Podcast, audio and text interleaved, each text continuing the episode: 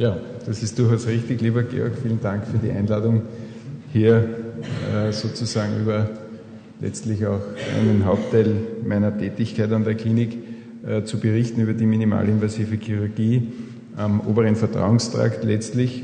Es sind schon einige Dinge durch Michael Müller angesprochen und sozusagen aufgelegt worden, auf die ich dann gerne auch äh, reagieren möchte.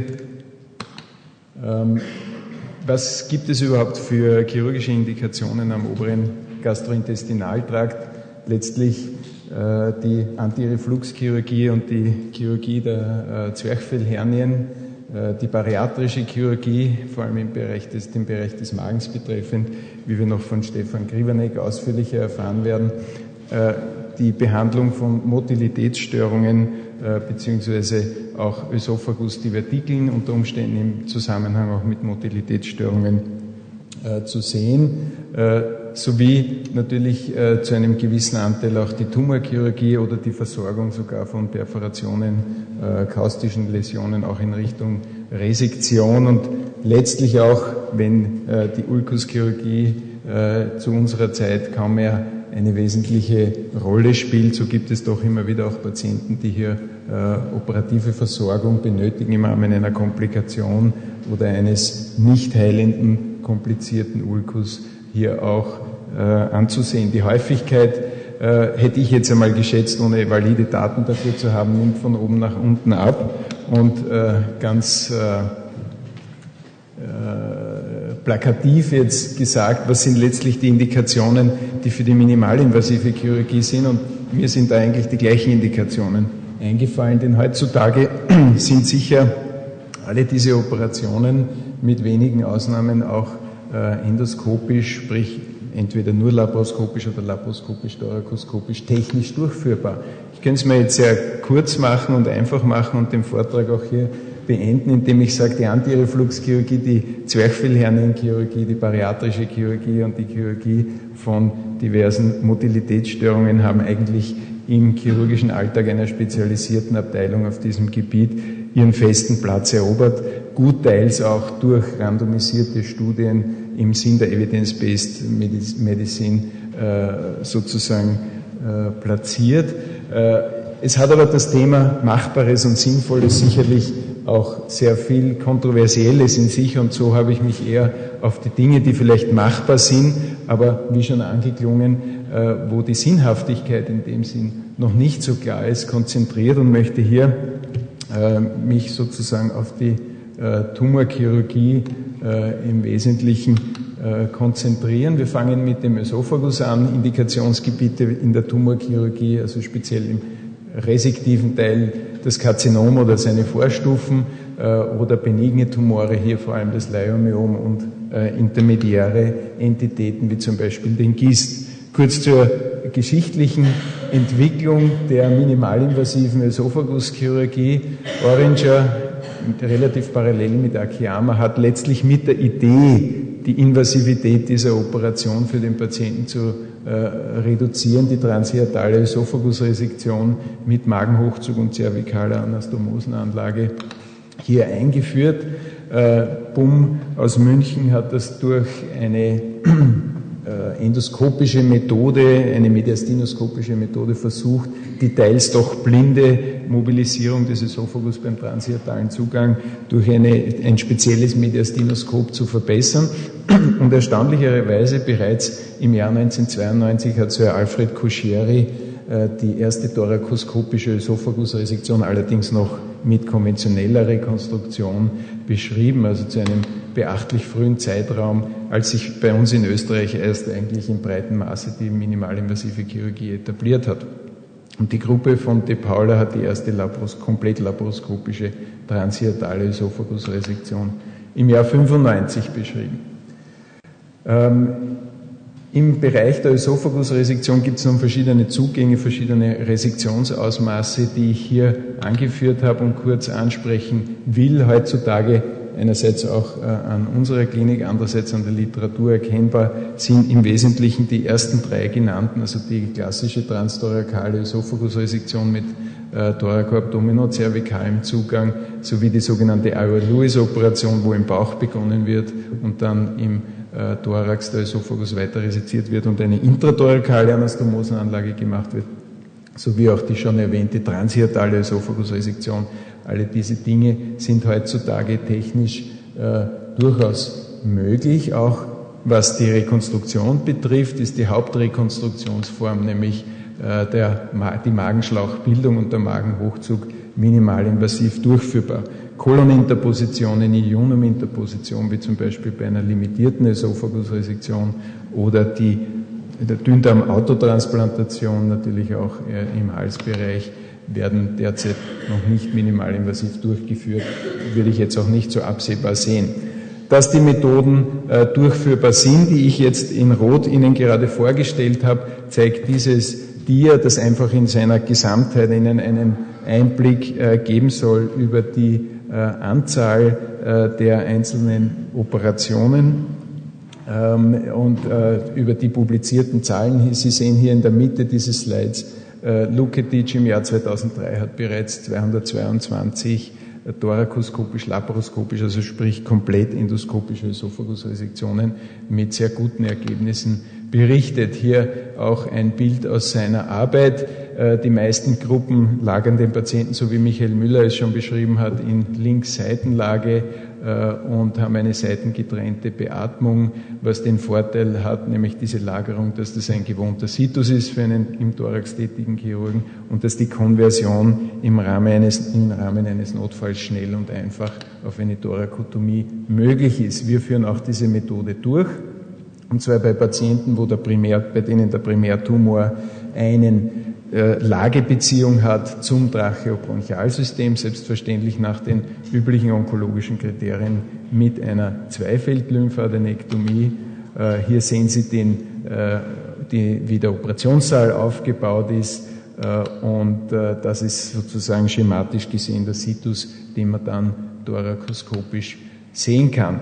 In diesem Fall waren wir mit der laparoskopischen Resektion schon ziemlich am Ende, als wir dann äh, im oberen Esophagusbereich äh, eine arterielle Blutung erzeugt hatten und rasch, Gott sei Dank unter Kompression dieser Blutung ohne wesentlichen Blutverlust äh, konvertieren konnten äh, und dann dieses Bild äh, nach Entfernen oder nach Absetzen des Esophagus aufgenommen haben, das zeigen soll, äh, wie gut und radikal hier die Lymphadenektomie möglich ist.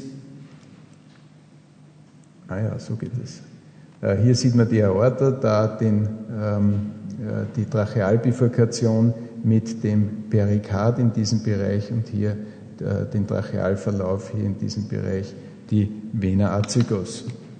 Auch, wie gesagt, die Rekonstruktion ist in dem Fall laparoskopisch komplett durchführbar. Es wird also hier analog vorgegangen wie bei der offenen Operation, indem man hier die, den Magenschlauch unter Erhalt der Arteria und Vena gastrobibloica dextra mit Klammernahtgeräten nach kompletter Mobilisierung des Magens und Kochermobilisierung des Duodenums hier äh, äh, den Magenschlauch bilden kann.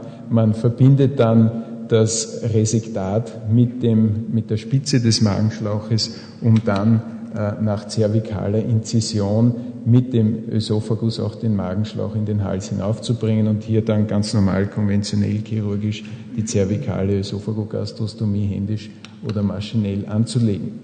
Wir selber äh, machen, äh, wenden eine, eine, bei, bei der zervikalen Anastomosierung eine laparoskopisch assistierte äh, Methode an, äh, weil wir äh, hier sicher gehen wollen, dass wir, so wie wir die Erfahrung gemacht haben in der offenen Chirurgie hier äh, bei der Magenschlauchbildung nicht an Länge äh, Einbußen haben.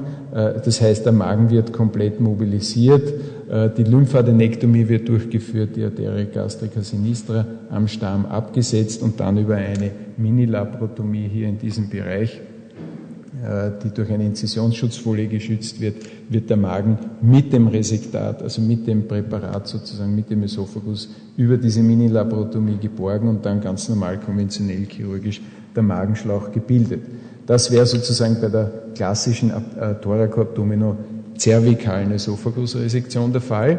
Wir sind aber vor allem bei distalem äh, Tumorsitz auf die intrathorakale Anastomosierung umgestiegen, äh, um hier die, äh, die Schluckkoordination äh, weniger zu beeinträchtigen, wie es beim zervikalen Zugang doch passiert, mit einer gewissen Aspirationsneigung und auch einer höheren Anastomosen-Leckagerate. Man beginnt dabei mit der laparoskopischen Magenmobilisierung, so wie ich es vorher schon beschrieben habe. Es wird dann der Magen aber intraabdominell äh, sozusagen äh, der Magenschlauch gebildet. Es ist ja hier lang nicht so viel Magen notwendig wie für die zervikale Anastomose. Und anschließend wird der Patient auf die Seite gelagert, thorakoskopisch der Ösophagus wieder mit den Lymphknoten auch im infrabifurkalen Bereich äh, lymphadenektomiert und zum Schluss die maschinelle, also die Ösophagogastrostomie äh, maschinell angelegt. Sie sehen hier ein paar äh, Bilder dazu hier die Aorta, hier wäre, ich weiß nicht, wie gut Sie das bei dem Licht erkennen, ich erkenne es durch die Blendung relativ schlecht. Hier ist die Trachealbifurkation, hier wiederum die bereits en bloc hier mit dem Esophagus resizierten infrabifurkalen Lymphknoten. Der Tumor wäre in diesem Bereich. Das ist also kurz vor Absetzen des Esophagus quer äh, in Höhe der querenden Stelle der Vena acicos, was hier bereits passiert ist. Hier sehen Sie noch einmal die Carina, die Aorta nach Wegklappen des Präparates und über eine Minitorakotomie wird dann äh, das Präparat geborgen und der Magenschlauch, der vorher schon gebildet wurde, äh, transhiatal hinaufgezogen und hier, wie gesagt, äh, maschinell mit dem Esophagus stumpf verbunden. Ja, was sind jetzt die Ergebnisse dazu?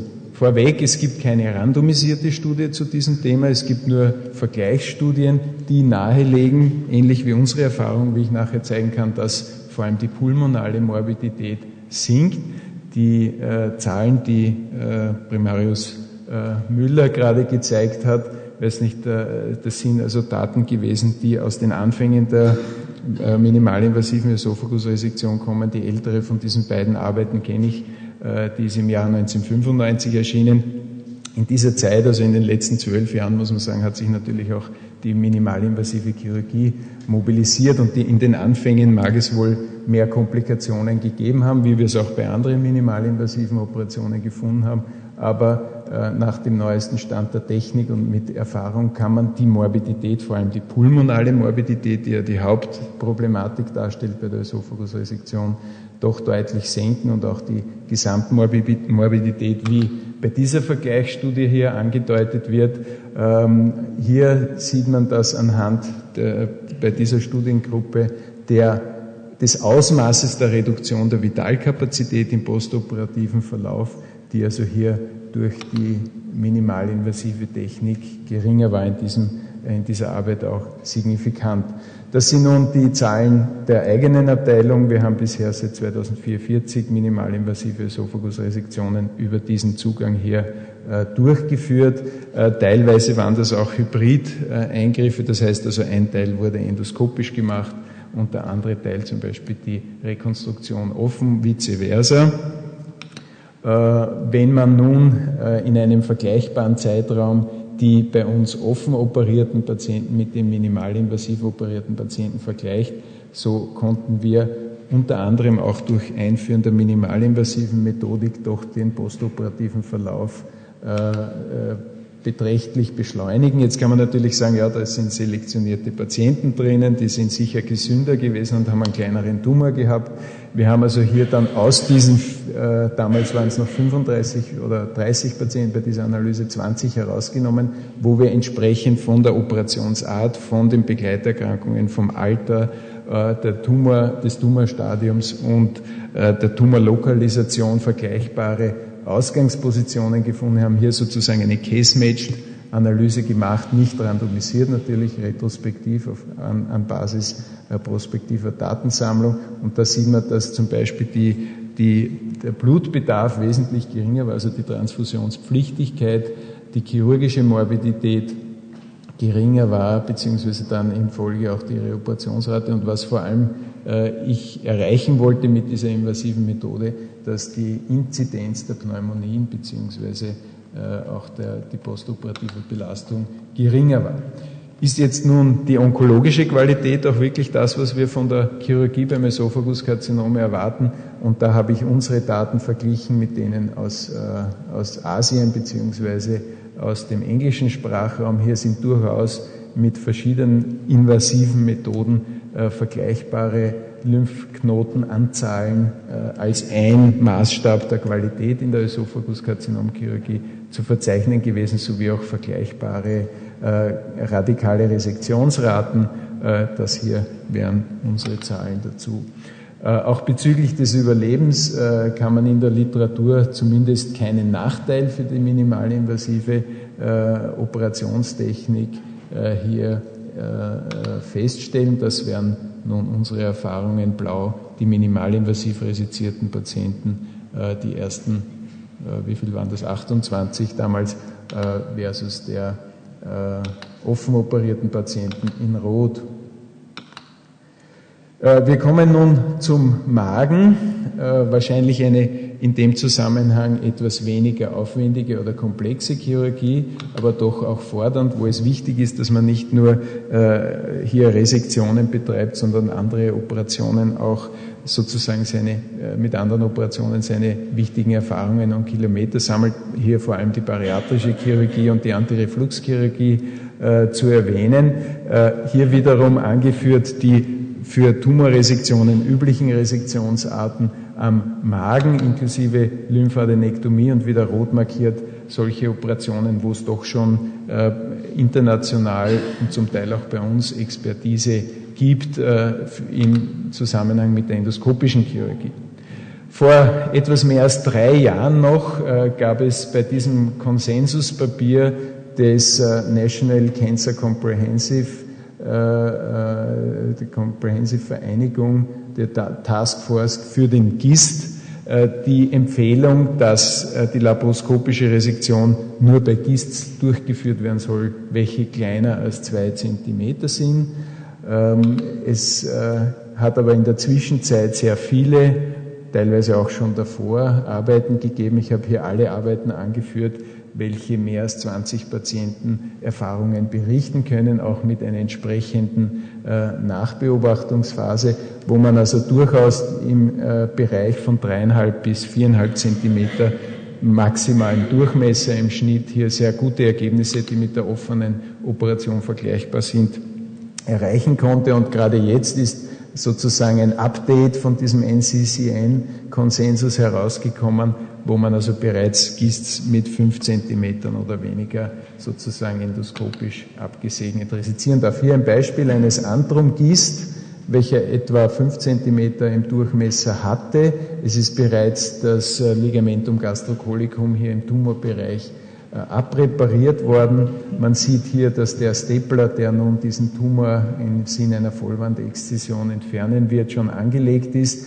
Bei distalen äh, Tumorsitz machen wir dann hier immer eine Kontrollgastroskopie. Sie haben hier das Licht im Duodenum gesehen des Endoskopes, äh, um hier keine Stenosierung und Magenausgangsstenose zu produzieren. Es wird dann hier wieder mit so einem linearen Klammernahtgerät der Tumor abgesetzt und dann mit Hilfe eines äh, Bergebeutels sozusagen über einen Art Wechselschnitt, äh, der funktionell natürlich und auch vom Schmerzaufkommen wesentlich günstiger ist, hier geborgen. Und das ist nun die Klammernahtreihe. Das ist ein Bild, das ich nicht vorbereitet habe. Wir sehen dann noch einen anderen Fall mit einem Video, wenn das noch funktioniert, wo ein blutender Gist resiziert wurde im Bereich des ösophagogastralen Überganges. Ja, genau das wäre es. Nein, nein, rechts davon. Äh, wo wir, ja, jetzt darf ich weiterspringen, eins. Das war das vorige, das haben wir schon gesehen. Ja, äh, man sieht hier bereits die, Dankeschön, die Vorwölbung äh, des Tumors. Leider geht jetzt der Beamer nicht. Wir haben uns hier entschieden, nachdem das an der Hinterwand, an der Cardia-Hinterwand gelegen ist, an der Vorderwand zu gastrotomieren. Äh, und wie Sie gleich sehen werden, da ist schon der äh, Gistkrater zu sehen, der zuvor geblutet hat und dadurch symptomatisch geworden ist. Es wird das praktisch hier über die Gastrotomie hervorgezogen und kann dann eben wieder mit dem Stapler äh, abgesetzt werden. Auch etwa fünf Zentimeter groß dieser Tumor gewesen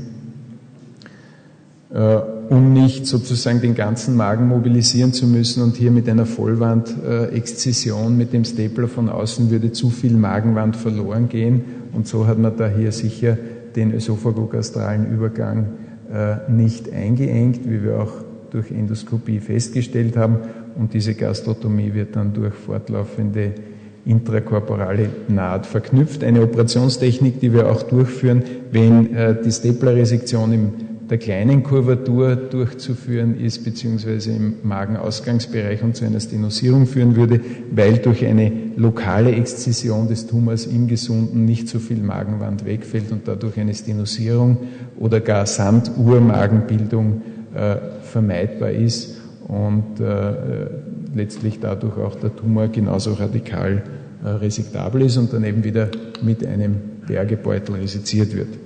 Noch äh, kurz äh, möchte ich Ihnen zum Thema Magenkarzinom und minimalinvasive Chirurgie Literaturdaten zeigen. Da gibt es eine äh, Meta-Analyse aus asiatischen und westlichen äh, Studien. Es gibt hier zum Thema Magenkarzinom, Resektion, vor allem aus dem asiatischen Bereich, äh, drei randomisierte Studien und eine aus dem europäischen Bereich. Hier sind auch andere Beobachtungsstudien im Rahmen dieser Meta-Analyse zusammengefasst. Und man sieht, dass man mit der laparoskopischen Operation, wie er schon angeklungen ist, durchaus mehr Operationszeit braucht. Aber äh, dafür äh, der Blutverlust äh, signifikant geringer ist, sowie auch die äh, allgemeinen Komplikationen. Man sieht das hier jeweils mit einem größeren und kleiner Zeichen, ob L wie laparoskopisch oder C wie konventionell sozusagen zu favorisieren ist. Also die Komplikationen insgesamt waren hier in dieser Meta-Analyse bei der laparoskopischen Operation geringer, Anastomosenleckage vergleichbar, Anastomosenstenose vergleichbar häufig, der postoperative Kostaufbau bzw. Erholungsphase besser nach äh, laparoskopischer Operation, äh, auch genauso wie der Schmerzmittelbedarf und äh, der äh, sozusagen die pyrogene, der pyrogene Effekt der Operation hier anhand der erhöhten Temperatur in einigen Arbeiten erhoben. Das ist die einzige Arbeit, die es aus dem westlichen Bereich zu diesem Thema gibt, vergleicht äh, etwa also 29 versus 30 Patienten, minimal versus äh, invasiv versus offen, äh, wo hier ein leichter Vorteil bezüglich des Blutverlustes und des, äh, der Dauer des Krankenhausaufenthaltes bei gleicher und bei gleichem onkologischen Outcome hier festzustellen war. Das sind jetzt unsere Erfahrungen. Wir haben insgesamt seit 2005 42 äh, laparoskopische Magenresektionen gemacht, vor allem mit der Indikation GIST und auch einige äh, formale äh, radikale Gastrektomien mit D2-Lymphadenektomie, Organe haltend, sprich Milz und Pankreas erhaltend, Antrektomien und auch Palliationen mit Gastroenterostomie und Fußpunktanastomose mit einer für dieses Patientengut sehr niedrigen Komplikationsrate und bisher noch keiner Letalität. Und zum Abschluss darf ich Ihnen dann noch ein äh, Video zeigen, das dauert etwa dreieinhalb Minuten zu einer subtotalen Gastrektomie bei einem Andromkarzinom. Das große Netz wurde bereits nach links äh, hochgeschlagen äh, und hier ein Fenster gemacht im Ligamentum gastro oder durch, dadurch ein Fenster gemacht durch das Hochschlagen des kleinen Netzes. Sie sehen hier auf dem Magenhinterwand rechts im Bild, ich kann es leider nicht zeigen, war das Kolon. Man sieht hier Lösung von Adhäsionen zwischen der Pankreasvorderwand und dem, Dankeschön, und äh, Pankreasvorderwand und dem, der Antrum-Hinterwand. Man sieht hier in die Bursa ommentalis hinein, das wäre bereits das kleine Netz. Und in diesem Bereich der Stamm der Arteria und Vena gastroepiploica dextra wird hier direkt am Pankreas äh, sozusagen äh, äh, selektiv geklippt und durchtrennt. Das ist der Bulbus duodeni sozusagen. Hier die Duodenal-Hinterwand, da die Pankreas-Vorderfläche. Jetzt ist der Magen heruntergelegt worden, das wäre Bulbus, das wäre Antrum, hier das Ligamentum hepatoduodenale und Sie sehen hier das Lumen der bereits abgesetzten Arteria gastrica dextra direkt an der Aufteilung Hepatica communis und Arteria gastroduodenalis und daher ist bereits ein Instrument, das dann anzeigt, wo später der Linearstepler das Duodenum absetzt. Antrum äh, bzw. Bilirus ist in diesem Bereich hier. Es wird dann äh, der distale Magen hochgeschlagen, sodass man hier auf die Pankreasvorderfläche und den Bereich der Arteria hepatica communis sehen kann. Äh, es wird hier weiter fortgefahren mit der Lymphadenektomie entlang der Arteria hepatica communis. Hier sehen Sie den Hepatica-Lymphknoten schon erahnungsweise Pankreas Oberrand und in dem Bereich dann die Arteria gastrica sinistra drinnen. Man sieht also von der Vergrößerung, von der Auflösung extrem genau, vor allem mit den neuen äh, äh hier Visualisierungsmöglichkeiten, wie Professor Prager sie in Kürze vorstellen wird. Dieser ganze Lymphknotenkomplex wird also hier en bloc reseziert. Man sieht hier die Vena coronaria ventriculi kurz vor dem Absetzen und das wäre der Verlauf der Arterie lienalis. Hier nun die selektive Präparation der Arterie gastrica sinistra. Direkt hier im Bereich ist der Abgang aus dem Truncus ciliacus und da die bereits abgesetzte Vena coronaria ventriculi. Die Arterie wird ebenso am Stamm abgesetzt, sodass dieses ganze Lymphknotenpaket hier Lienalis-Gruppe und hier Hepatica communis-Gruppe am Magen sozusagen am künftigen Resektat verbleiben. Man kommt dann gleich nach der Arteria gastrica sinistra an den Hiatus und hier wird der Magen im Sinn einer Vierfünftel-Resektion wieder quer abgesetzt, wobei hier bereits die parakardiale Lymphknotenstation ebenso vom Magen abpräpariert und somit mitresiziert wurde en bloc.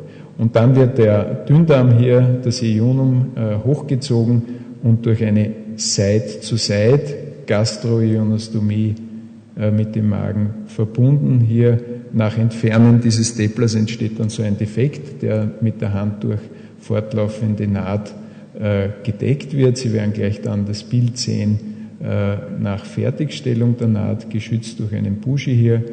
Das ist nun die fertiggestellte Anastomose und eine Fußpunktanastomose, die ebenso in Side-to-Side-Technik durchgeführt wurde und genauso mit analoger Übernähung dieser Stapler-Insertionsstelle am Schluss wird diese äh, Gastroionostomie dann noch äh, sozusagen unter Wasser durch Luft gefüllt, also der Magen mit Luft gefüllt mit einer Sonde und dadurch die äh, Luftdichtigkeit dieser Anastomose nachgewiesen. Jetzt auch gerade kürzlich herausgekommen ist ein Review genau mit dem Thema, das ich jetzt versucht habe zu beleuchten. Minimalinvasive Eingriffe bei gastroesophagealem Karzinom.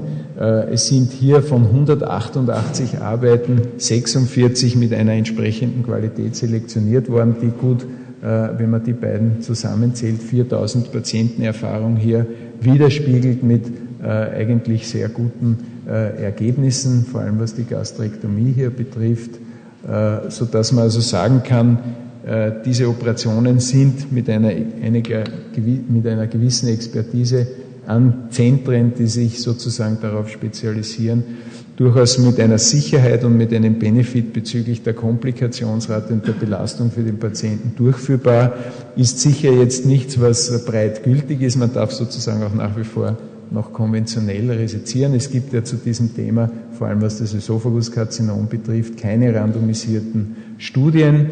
Und zusammenfassend kann man sagen, ohne dass ich das jetzt äh, sozusagen speziell aus Zeitgründen äh, hier datenmäßig belegen kann, aber aus der Literatur bekannt ist, dass die Antirefluxchirurgie, die paraesophageale Hiatushernienchirurgie, äh, vor allem die bariatrische Chirurgie, hier sicher als eine etablierte Methode in diesem Organbereich anzusehen ist, dass es für Ösophagus- und Magentumore durchaus, sagen wir, äh, gute Erfahrungen gibt und äh, auch datenmäßig Hinweise gibt, dass das tatsächlich eine Morbiditätsreduktion äh, erlauben kann, aber nicht im Sinn von Evidence-Based Medicine nachweisbar ist für das Ösophaguskarzinom und auch beim Magenkist gibt es wahrscheinlich aufgrund der noch geringen oder der geringen, des geringen Auftretens zu diesem Thema randomisierte Studien. Ich danke für Ihre Aufmerksamkeit.